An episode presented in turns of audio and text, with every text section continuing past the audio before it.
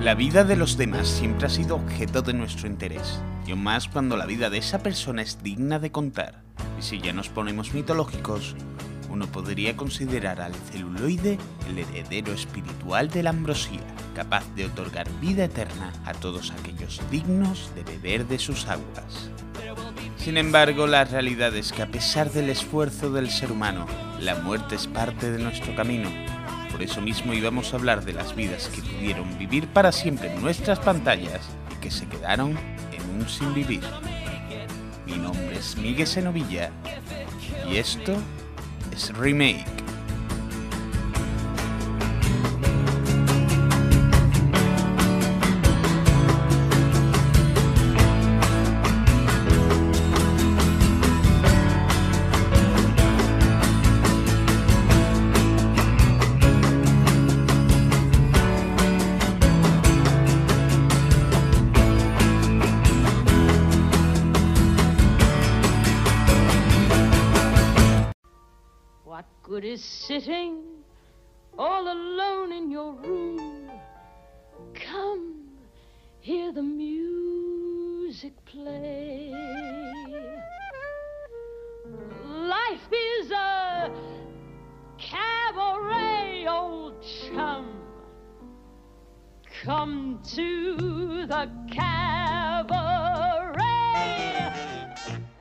Bienvenidos a Remake, un podcast sobre cine en el que durante nuestra primera temporada os estamos trayendo las mejores historias que nunca llegaron a la gran pantalla. Y hoy alcanzamos el Ecuador y sentimos mucho tener que traeros malas noticias. Todos vamos a morir.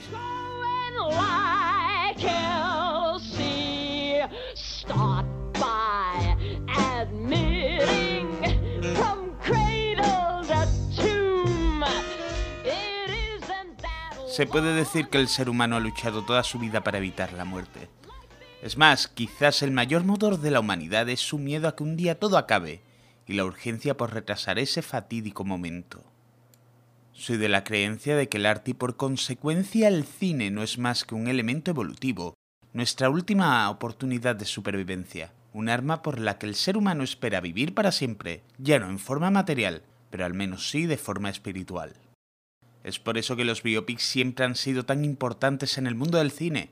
Son la oportunidad de ver vidas que merecen ser admiradas o incluso detestadas y que la llama de esta siga ardiendo mucho después de que se haya gastado la vela.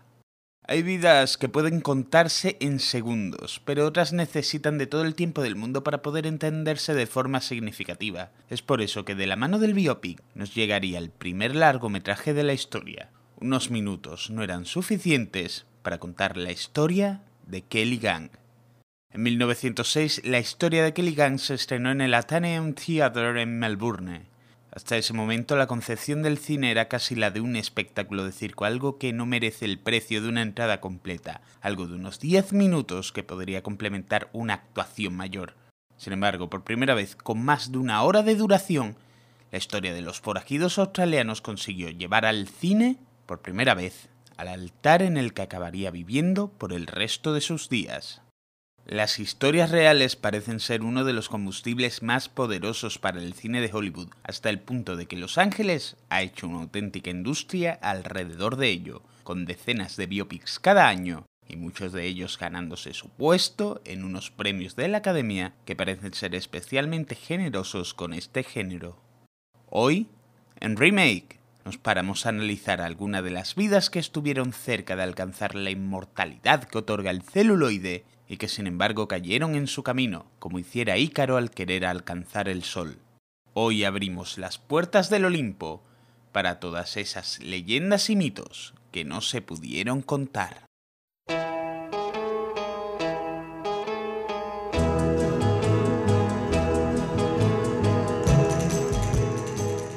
Ya sea la de un boxeador atormentado por sus propios celos, un director de cine obsesionado con surcar los cielos. O un lobo de Wall Street, Martin Scorsese es un experto en hacer que las vidas ajenas brillen en la gran pantalla. Hay poco que decir sobre el director de Queens que no se haya pregonado ya a los cuatro vientos, y si hubiera que decirlo casi sería mejor dejar hablar a sus propias películas, Taxi Driver, Malas Calles, El Rey de la Comedia, La Última Tentación de Cristo, Goodfellas y muchas más películas que me dejo forman la filmografía de uno de los realizadores más importantes de la historia del cine de forma indiscutible. Y junto a ellos se encuentra su proyecto de restauración a cargo de la Film Foundation, el proyecto llamado World Cinema Project, en el que se encarga de la restauración, recuperación y reconocimiento de películas de todo el mundo, tanto con fines archivísticos como divulgativos, a la par que apoya proyectos de directores emergentes alrededor de todo el globo. Martin Scorsese vive por y para el cine. Son muchos los proyectos de Martin, sin embargo, que se han quedado en el tintero, pero si hay unos especialmente dolorosos, no solo para Scorsese, sino para nosotros como espectadores, son sus proyectos sobre los miembros del Rat Pack, Tim Martin y Frank Sinatra. Something in my heart keeps saying my is here. The Rat Pack comenzó como un grupo de amigos alrededor de la escena de Las Vegas en los años 50, siendo Humphrey Bogart la principal figura en común entre ellos. Sin embargo, el grupo ganó fama más allá de la muerte de Bogart durante los años 60 y 70, en los que Frank Sinatra acabó convirtiéndose en presidente de un grupo que actuó durante décadas en la ciudad de Las Vegas, convirtiéndola en el monumento a la diversión y al pecado que es hoy.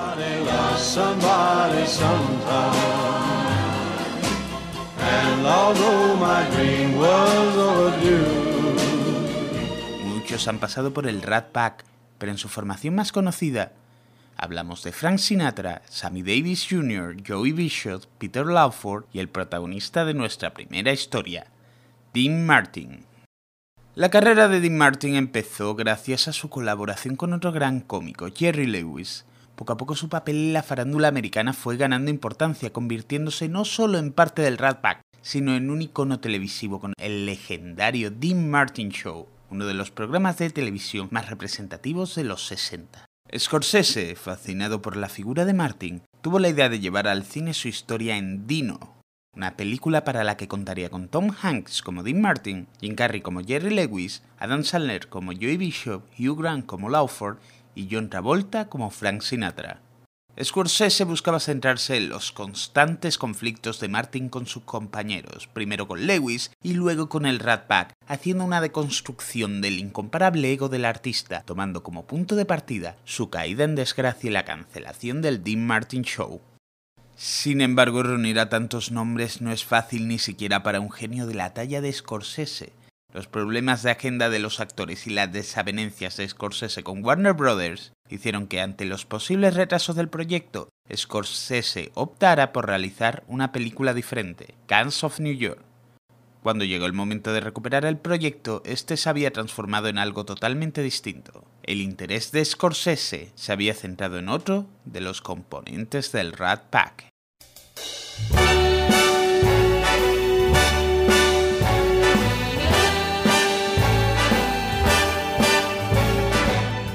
Voz. Frank Sinatra es quizás uno de los artistas norteamericanos más conocidos y a su vez también uno de los más polémicos.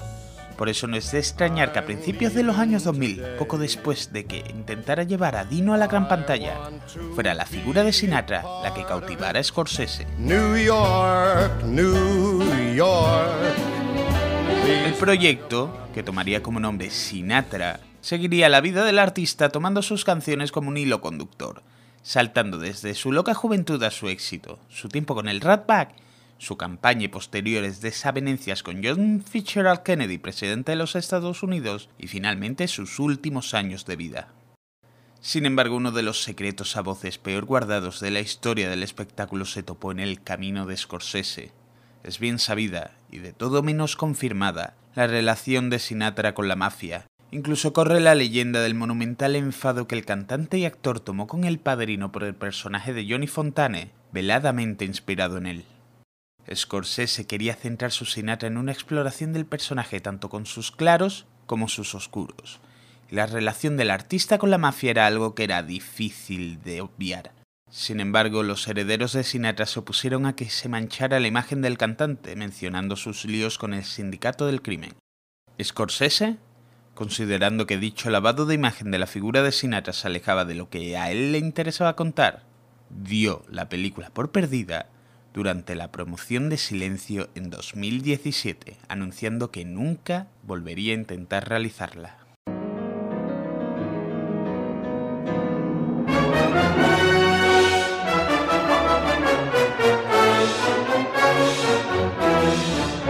Estos no fueron los únicos biopics de Scorsese que se quedaron a mitad del camino.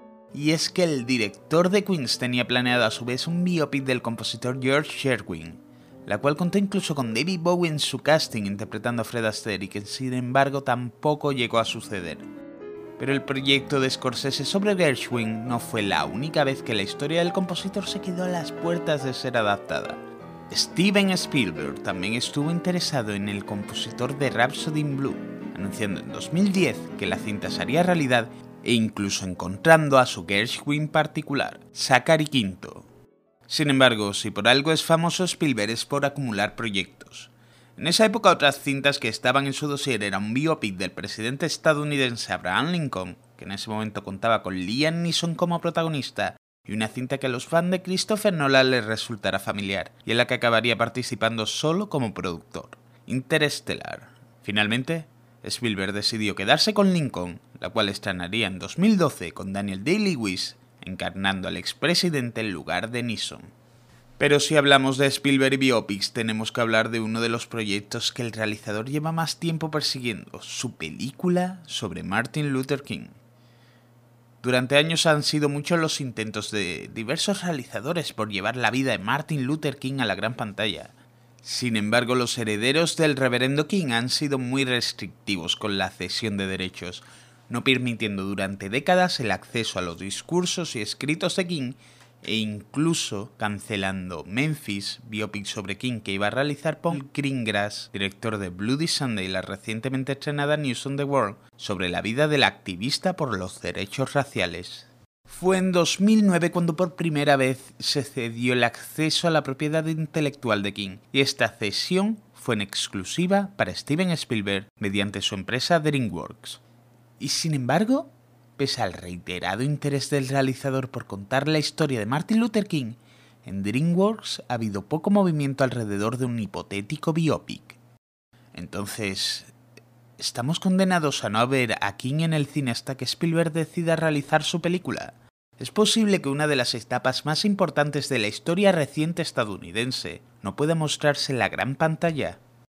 El tiempo nos ha dado una respuesta, y esa respuesta es que las grandes vidas superan las nimiedades que nos atan al resto de los mortales. En 2014, Ava DuVernay dirigió la excelente Selma, lo más parecido a un biopic del reverendo King que ha llegado al cine, centrada en la marcha organizada por este desde Selma hasta Montgomery en 1965, que hizo que el presidente Lyndon B. Johnson aprobara la ley que reconocía el voto a los ciudadanos negros en Estados Unidos. Ante la imposibilidad de usar las palabras que en su momento hicieran famosos a Luther King, para la película se escribieron discursos basados en sus ideas que, lejos de replicar lo que salió de su boca, se centraban en las ideas que éste albergaba en su corazón. Selma fue un éxito y acabó siendo nominada a Mejor Película en los Oscars de 2015. Incluso el mismo Spielberg se declaró fan de la cinta, comentando que estaría muy interesado si algún día llega a realizarse su propio proyecto sobre Luther King, en que David Oyelowo repitiera su rol como Martin Luther King.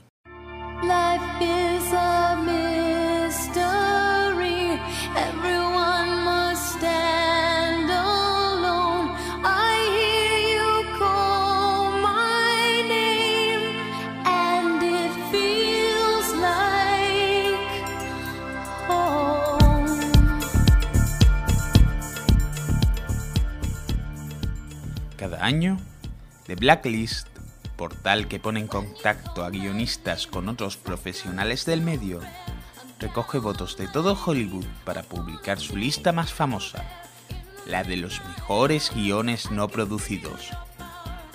Cada año decenas de historias encuentran un hogar gracias a la lista negra más famosa de todo Hollywood, y entre ellas es bastante habitual encontrar varios biopics, y es que Hollywood tiene verdadera devoción por las historias reales.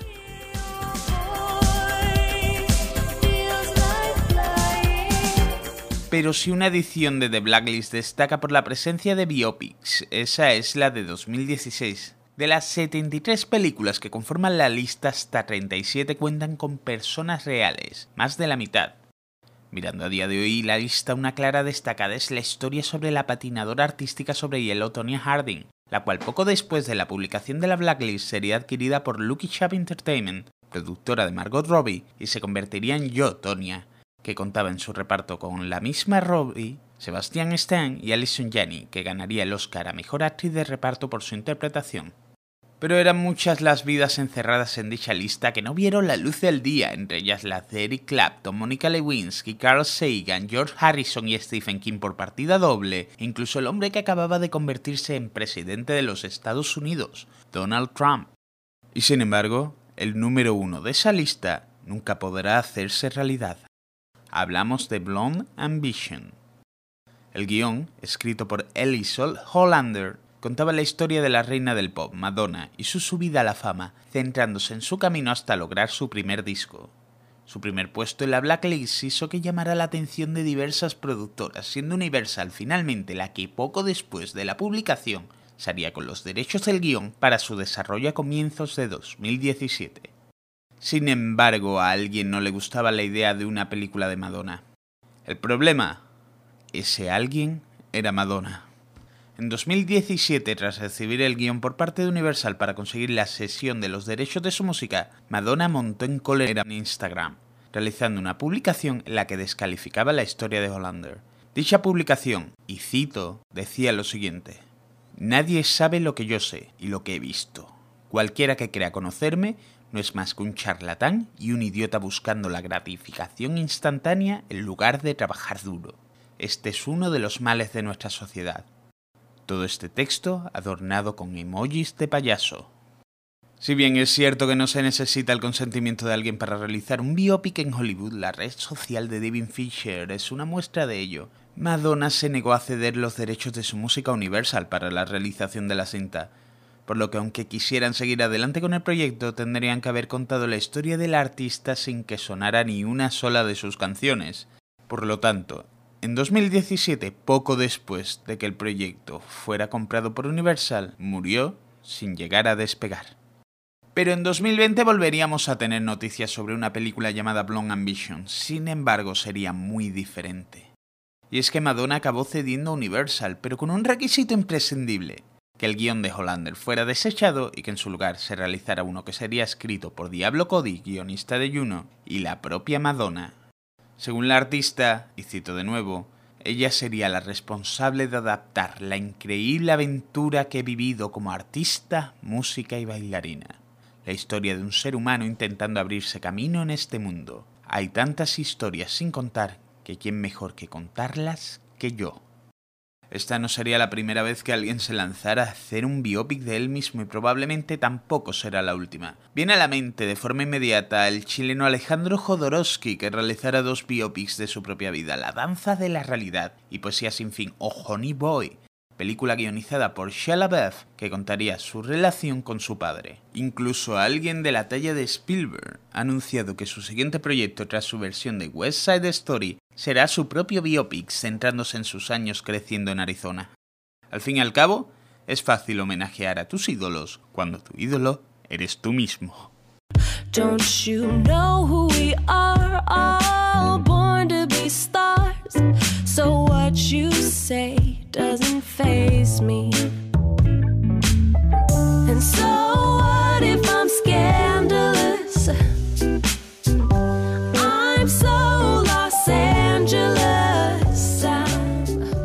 A pesar de la recomendación habitual de que no conozcas a tus ídolos, lo cierto es que en Hollywood están obsesionados con hacerlo, y es que las vidas del mundo del cine han sido siempre una inspiración para los creadores de Hollywood. Las celebridades que se asoman por el Sunset Boulevard siempre han llamado la atención de la gente alrededor del globo, y muchos creadores deben tanto a sus ídolos que parece inevitable que estas películas ocurran. Hollywood siempre será la mejor a la hora de mirarse el ombligo. Hace algunos episodios, por ejemplo, hablábamos de Jim Henson, el creador de los Muppets, y desde hace años ronda por la ciudad de Los Ángeles de Muppetman, un guion centrado en la convulsa vida del creador de los teleñecos. El escritor de dicho guion, que era el debutante Christopher Weeks, consiguió sorprender a propios y extraños al colocarse en el primer puesto de la Blacklist de 2009, llamando la atención de diferentes productoras con la idea de hacer que la historia de Jim Henson llegara a la gran pantalla. La cinta contaría con un tono surrealista que permitiría conjugar los problemas de alcoholismo y depresión que sufriría el creador de Mississippi con la inocencia de sus creaciones. Cada vez que necesitara escapar de la realidad, Henson se refugiaría en unas marionetas que cobrarían vida dentro de su cabeza, teniendo a Elmo como compañero de bebidas e incluso permitiéndose comenzar la cinta con Kermit, o como le conocemos por aquí Gustavo, despertándose con resaca abrazado a una botella de whisky con barba de varios días. Se trataba de un film introspectivo y sin miedo a analizar el lado oscuro de una figura que tantas alegrías nos ha dado, que hizo que incluso estrellas de la talla de Jim Carrey y Hugh Jackman se interesaran por un papel en ella. Pero había un problema. Wicks hizo todo lo que un escritor primerizo no debería hacer para entrar en Hollywood. Proyectarnos en nuestros propios ídolos es algo normal, de vez en cuando incluso inevitable, pero el guion de Wicks trataba sobre personas reales y ahí hay líneas que no se deben cruzar. Jim Henson nunca fue alcohólico. Muchos de los problemas con su pareja estaban exagerados y cuando escribió el guion, Wicks ni siquiera había solicitado los derechos de los personajes. Disney acabó haciéndose con el proyecto con la idea de convertirlo en un musical. Ante la irresponsabilidad de Wicks al tratar la vida de Henson, decidieron no requerir de sus servicios y sin la particular pluma que dio vida al guion, el proyecto acabó encerrado en el limbo. Y otro que lleva bastante tiempo intentando adaptar a uno de sus ídolos, o casi mejor decir en este caso referentes artísticos, es Steven Soderbergh. Y es importante este matiz entre ídolo y referente porque si bien es cierto que la protagonista de dicha historia ha sido más que importante en la historia del cine, no se le puede considerar precisamente como un modelo a seguir. Leni Riefenstahl fue la directora más importante de la Alemania nazi. Olimpia y el triunfo de la voluntad son tratados por muchos como obras maestras que han redefinido la técnica cinematográfica de forma determinante. Pero es difícil separar esto del hecho de que era principal propagandista de la Alemania nazi y amiga personal de Adolf Hitler. Su relación con el Führer era tan cercana que incluso corren rumores sobre los celos que Eva Braun tendría de su amistad. El director de Traffic y Ocean's comenzó a trabajar a principios de la década de los 2000 en una versión cinematográfica de la historia de Riefenstahl. Su objetivo, según sus palabras, era poder jugar narrativamente con la misma propaganda que la alemana producía, para saber si podía hacer que el público, como si fuera una especie de experimento, animara a Riefenstahl, a Goebbels e incluso al mismo Hitler poniéndonos en una situación incómoda que nos hiciera plantearnos cómo todos somos susceptibles de ser manipulados. Sin embargo, Soderbergh sabía lo difícil que era conseguir que un estudio de Hollywood produjera una película que intentara que la audiencia empatizara con Hitler, y con cierto miedo a que el público malinterpretara su mensaje, el guion nunca llegó a salir de su despacho. Y acabamos este segmento sobre ídolos con un director de la importancia de Spike Lee, el realizador que dio vida a Malcolm X ha tenido en su cartera proyectos sobre Michael Jackson, Marion Barry e incluso el jugador de béisbol Jackie Robinson. Su guion sobre este último, tras décadas sin lograr producirse, fue publicado durante el año 2020 por el propio autor con motivo de la cuarentena que tuvimos por la pandemia de COVID-19 para que cualquiera que tenga curiosidad por leer su tratamiento pueda hacerlo. Lo que aún no ha dado por perdido Lee es su idea de llevar al cine la historia sobre Brown Bomber Joe Louis, uno de los boxeadores más importantes de su generación, centrándose en su famosa amistad y rivalidad con el alemán Max Schmeling. En su momento, Lee contaba con Terrence Howard para ser de Lewis y Arnold Schwarzenegger para ser del boxeador alemán, pero la falta de presupuesto hizo que no se pudiera comenzar a rodar. Sin embargo, la espina sigue clavada en el corazón de Spike, quien todavía el año pasado confesaba tener esperanzas de sacar adelante una película que lleva escrita desde el 99 y que desde entonces no ha podido ver la luz del día. Uh, do I feel happy in life? Um, um, uh, but I'm not just generally happy. If I'm generally anything, I guess I'm generally miserable. La tarde del 4 de agosto de 1962, Marilyn Monroe fue encontrada muerta, desnuda, con el teléfono en la mano y más de 40 pastillas en su cuerpo. Como legado dejó decenas de papeles y momentos para el recuerdo, pero también historias sobre una batalla con la depresión, las drogas y las malas compañías. Su muerte siempre ha estado rodeada de confusión y misterio. La versión oficial reza que fue un suicidio, pero hay una teoría sobre su muerte casi por cada habitante de Hollywood. Goddess, The Secret Life of Marilyn Monroe, fue una obra publicada en 1985.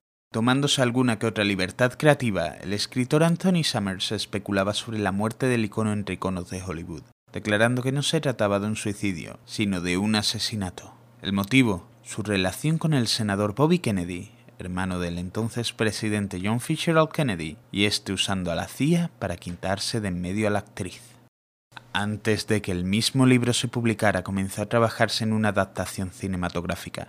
Los encargados de ello decidieron centrarse en los últimos días de la actriz, y en especial en el momento de su muerte y los días después, fantaseando aún más sobre sus últimos momentos para otorgar un toque onírico al relato.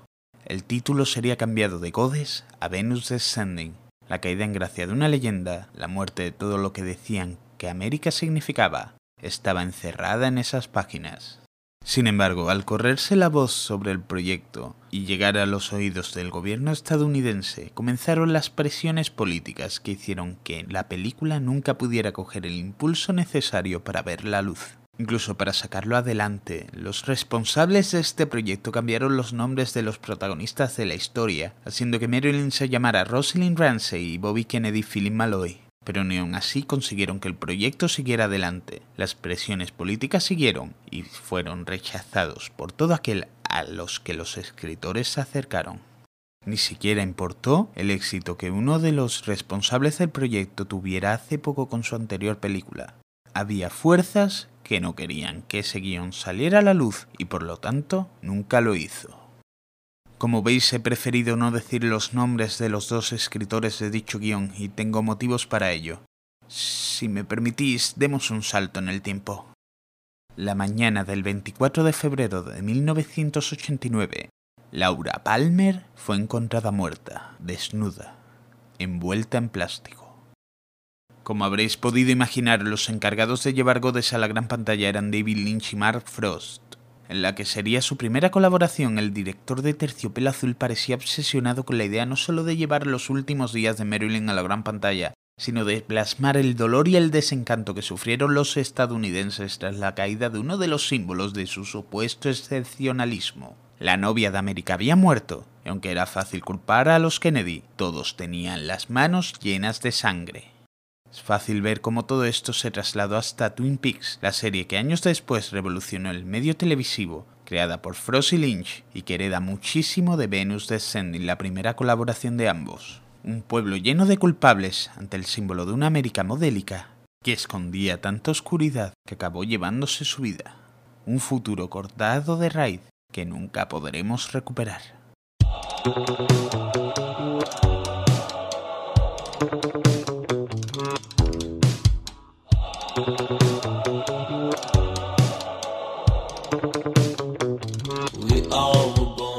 Llegamos al final de un programa que como todo debe acabar.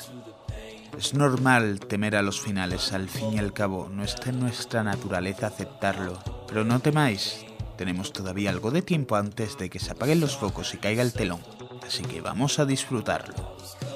Esto ha sido Remake, y ojalá vivas para siempre.